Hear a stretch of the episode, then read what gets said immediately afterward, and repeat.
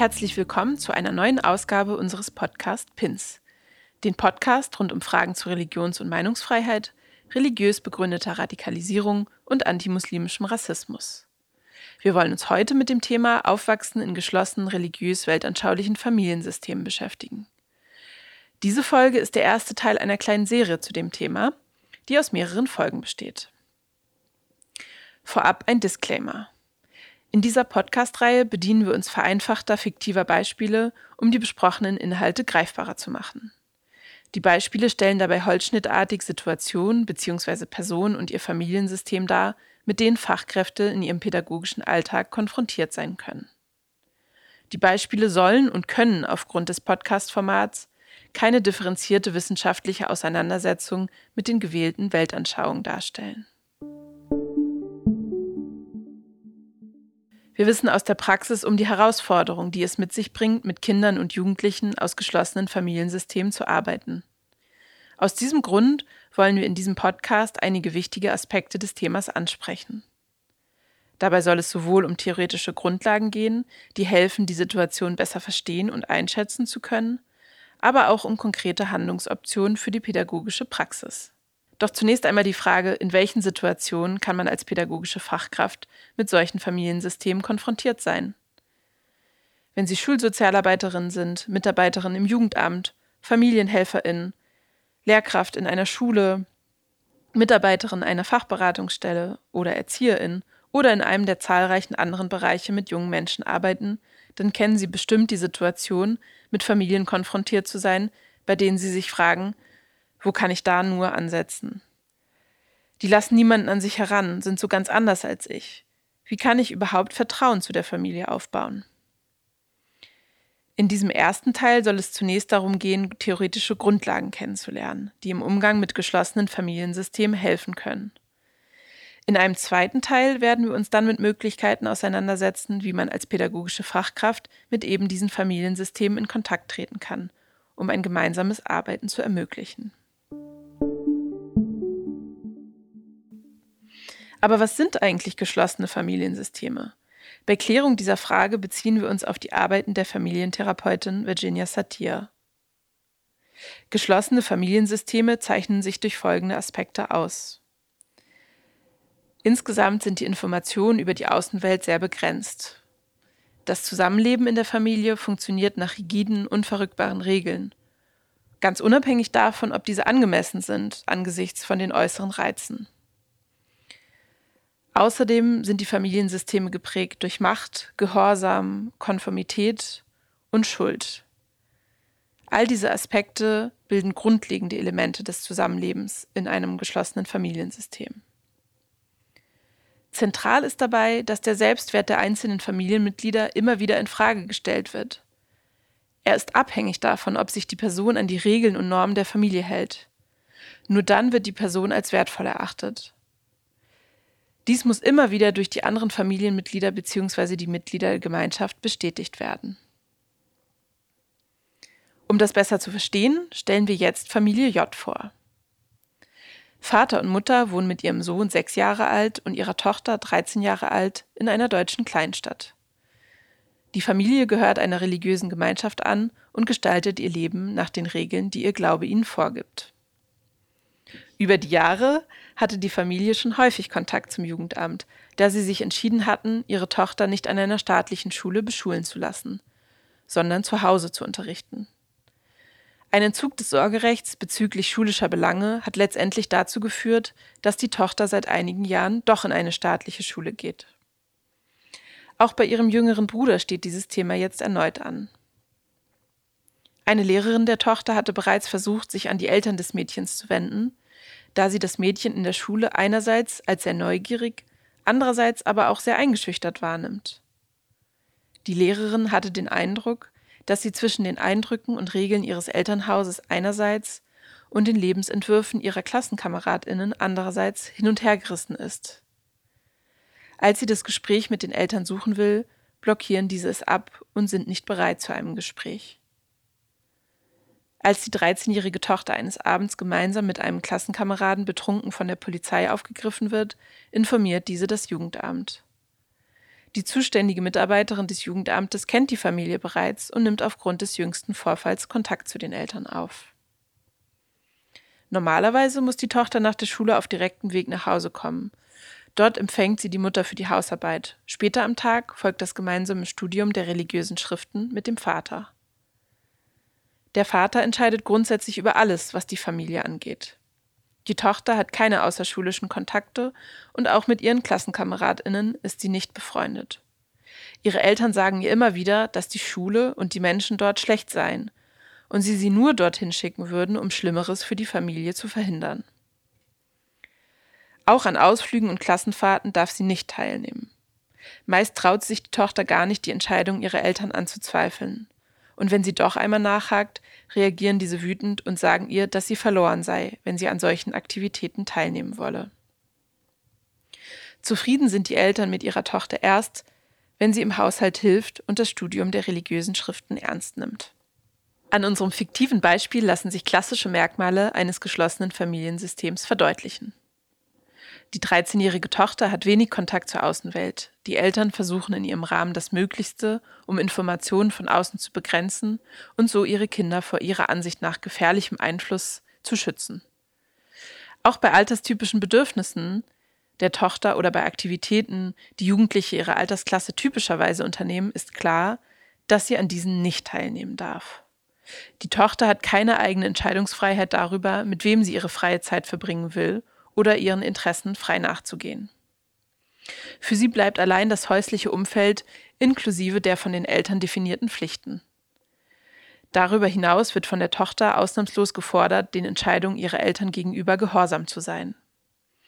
Die Eltern üben Macht über sie aus, indem sie für ihre Tochter entscheiden und Schuldgefühle provozieren, sobald sie diese Entscheidung in Frage stellt. Ihr wird so vermittelt, dass ihr Wert als Mensch an das Erfüllen der Vorstellungen und Regeln der Familie geknüpft ist. Aufgrund dieses strengen Machtgefüges werden geschlossene Familiensysteme auch als hierarchische Familienmodelle bezeichnet. Diese sind geprägt von festen Regeln und Normen bezüglich des Verhaltens, von Abhängigkeiten und einem komplexen System von Rollenerwartungen sowie Strafen bei Verstößen gegen diese.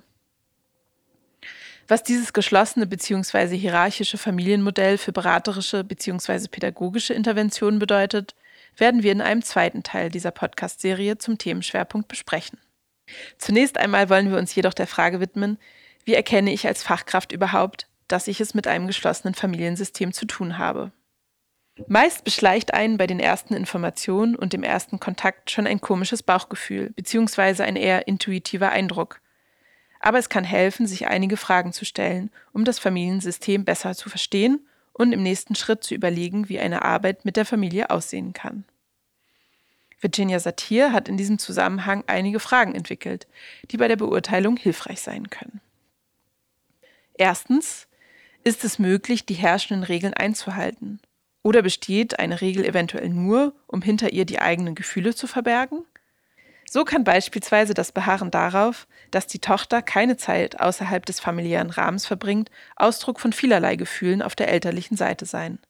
Verlustängste, Ängste vor Einsamkeit oder Vereinsamung, Angst vor dem Verlust der Sinnhaftigkeit des eigenen Lebens, die sich eventuell besonders aus der Rolle als Eltern ergibt, aber auch der eigene Bedarf nach geregelten Verhältnissen, der eventuell aus der eigenen Biografie herrührt, können hier als mögliche emotional bedingte Motive für das Aufstellen und Durchsetzen strenger Regeln sein. Die Regeln sind nicht diskutabel und die Eltern umgehen dabei die Situation, über ihre Gefühle sprechen zu müssen, aufgrund derer sie die Regeln aufgestellt haben. Die zweite Frage. Sind die herrschenden Regeln auf dem neuesten Stand?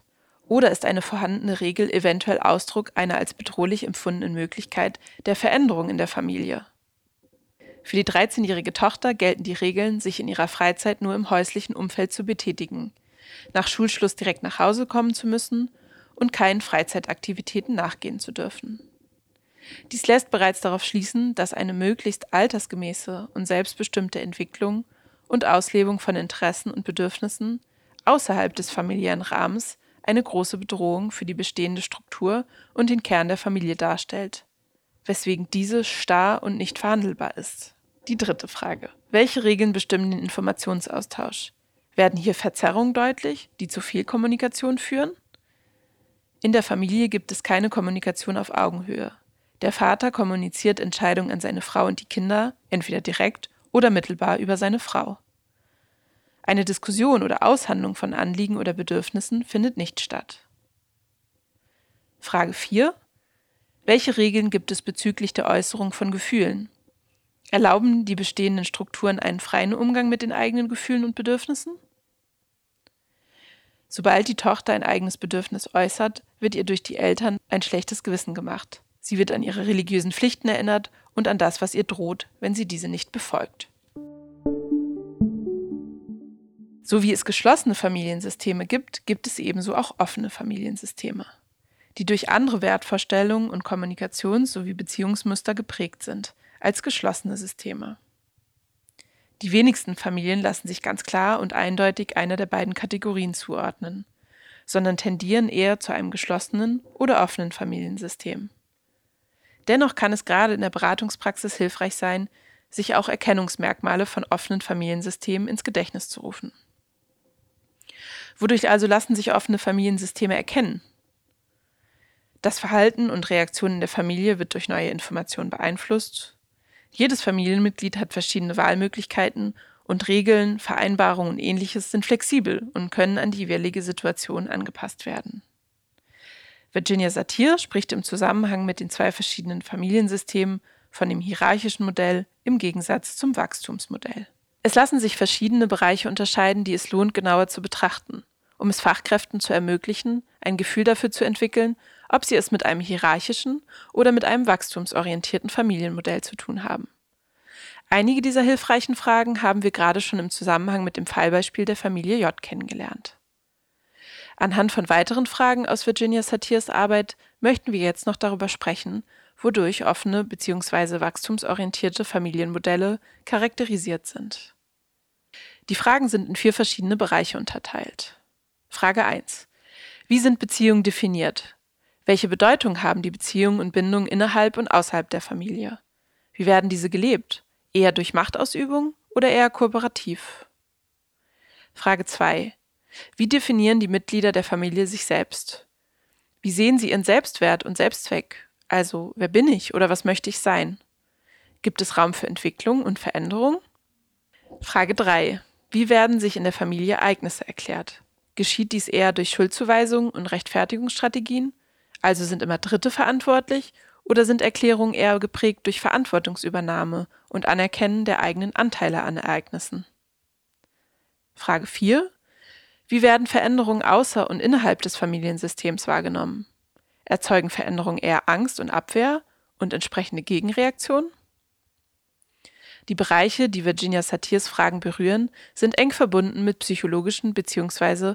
menschlich existenziellen Grundkonflikten, denen ein jeder Mensch in seinem Leben begegnet und die auf unterschiedliche Weise auch in familiären Strukturen beantwortet werden. In der kommenden Folge unseres Podcasts möchten wir genau über diese Grundkonflikte sprechen. Das kann Fachkräften helfen zu verstehen, warum eine Weltanschauung oder ein Glaube für manche Menschen von so großer Bedeutung ist.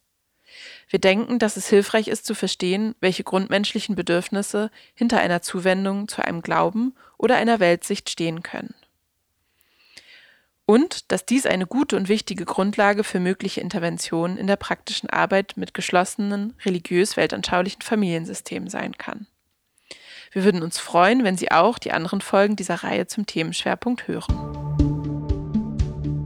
Dieser Podcast wird gefördert vom Bundesministerium für Familie, Senioren, Frauen und Jugend im Rahmen des Bundesprogramms Demokratie leben. Die Veröffentlichung stellt keine Meinungsäußerung des BMFSFJ oder des BAFZA dar. Für inhaltliche Aussagen tragen die Autorinnen und Autoren die Verantwortung.